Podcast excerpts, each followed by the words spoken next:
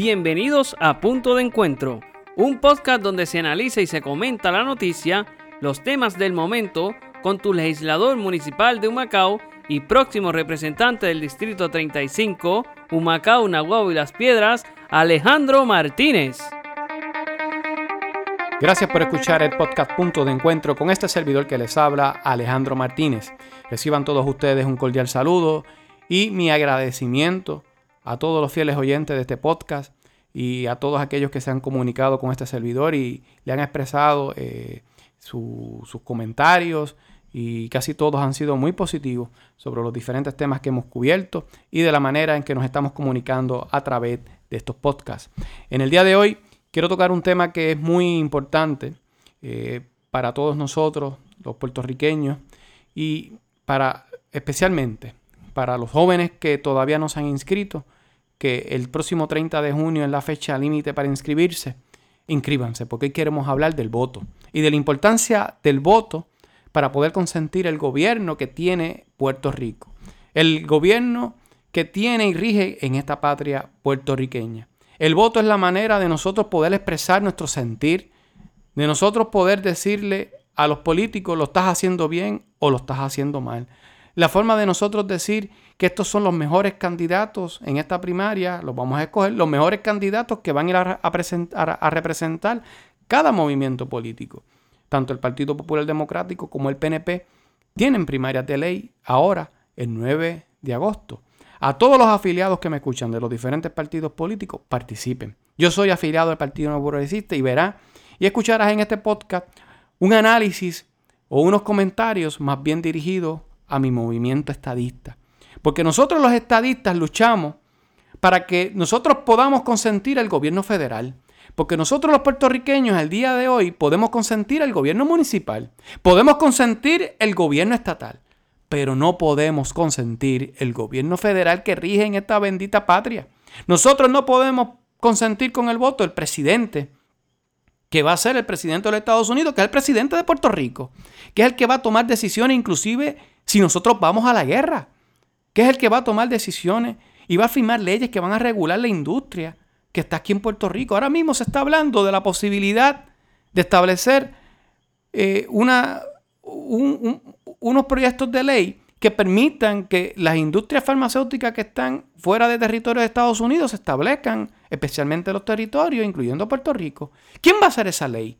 La va, la a hacer el Congreso, donde nosotros los puertorriqueños no tenemos una representación que tenga el voto y pueda avalar o no avalar. Tenemos voz a través de una comisión de residentes, una, cuando los puertorriqueños tendrían de derecho de alrededor de cuatro o cinco eh, congresistas en, la parte de, lo que sería la Cámara de Representantes Federal.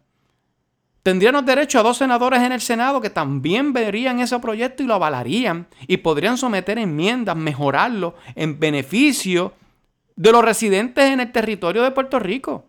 Lamentablemente no tenemos esa capacidad, porque el estatus actual no lo tenemos. Y nosotros los estadistas luchamos por lograr ese beneficio, ese derecho que deben de tener los ciudadanos americanos que viven en los diferentes territorios, pero especialmente aquí en Puerto Rico. Y por eso nosotros debemos de participar en las primarias, porque creemos en la igualdad y la importancia de lo que es el voto por el presidente y la importancia de tener la justa representación tanto en el Congreso y en el Senado Federal. Y por eso nosotros los estadistas estamos llamados a participar en todos los eventos democráticos que, hay en Puerto Rico. Por eso te hablo a ti, estadista que me escucha. Participa este 9 de agosto en la primaria y escoge los candidatos que estén verdaderamente comprometidos con el ideal de la estadidad.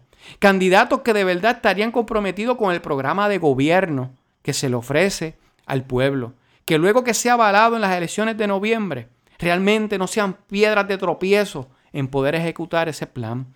Que sino que sean personas que aporten ideas y mejoren la oferta una vez tengamos el poder allá en enero del 2021. Que pido a ti, estadista que me escucha, evalúa a cada candidato y escoge los que de verdad han ya demostrado la labor que pueden realizar por este pueblo por el pueblo de Puerto Rico. Evalúa su ejecutoria y evalúa con la seguridad de que te van a defender a ti y van a defender la voluntad que va a ejercer este pueblo en el plebiscito de estadidad, sí o no. Escoge personas que vayan a defender la estadidad, que la defiendan porque estas elecciones van a ser plebiscitarias. Aquí todos los candidatos del PNP van a tener que hablar de la estadidad porque en noviembre también la estadidad va a estar en la papeleta.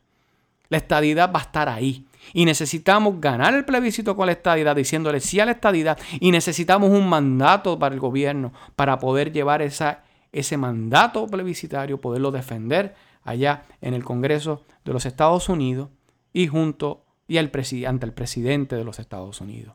Muchas personas dicen, algunas personas dicen, mayormente aquellos que se oponen a la estadidad, que allá no hay el ambiente. El ambiente lo tenemos que crear. El ambiente lo tenemos que llevar. El ambiente no se va a crear por arte de magia. El ambiente se tiene que crear hablando de las dificultades que tienen los ciudadanos americanos aquí en Puerto Rico, de la injusticia de este sistema, de la injusticia que ha sido ahora mismo la otorgación de fondos federales para Puerto Rico, que aunque se hayan legislado nos han puesto unas trabas que no le han puesto los demás estados para poderlos recibir. Que a veces cogen los casos de corrupción que pueden ocurrir en Puerto Rico como una excusa barata para detener y para atentar contra los derechos de los ciudadanos americanos que viven aquí en Puerto Rico. Porque hablan de, de la corrupción que hay, pero allá también hay corrupción. En los demás estados hay corrupción. En el gobierno federal ha habido corrupción. Ahora mismo, en los eventos de María, los casos de corrupción más grandes y donde más dinero envuelto, no ha habido ni un solo puertorriqueño. Había una funcionaria de FEMA y funcionarios de una eh, eh, empresa que ni siquiera eran puertorriqueños y ni siquiera la empresa era de aquí, que era Cobra. Así que no tenemos que participar. Y tenemos que coger la, gente que de verdad va a estar comprometido con defender a este partido político que es el PNP y en defender el ideal de la estadidad. Es importante que participemos en estas primarias. Te invito a ti, joven que me estás escuchando, inscríbete.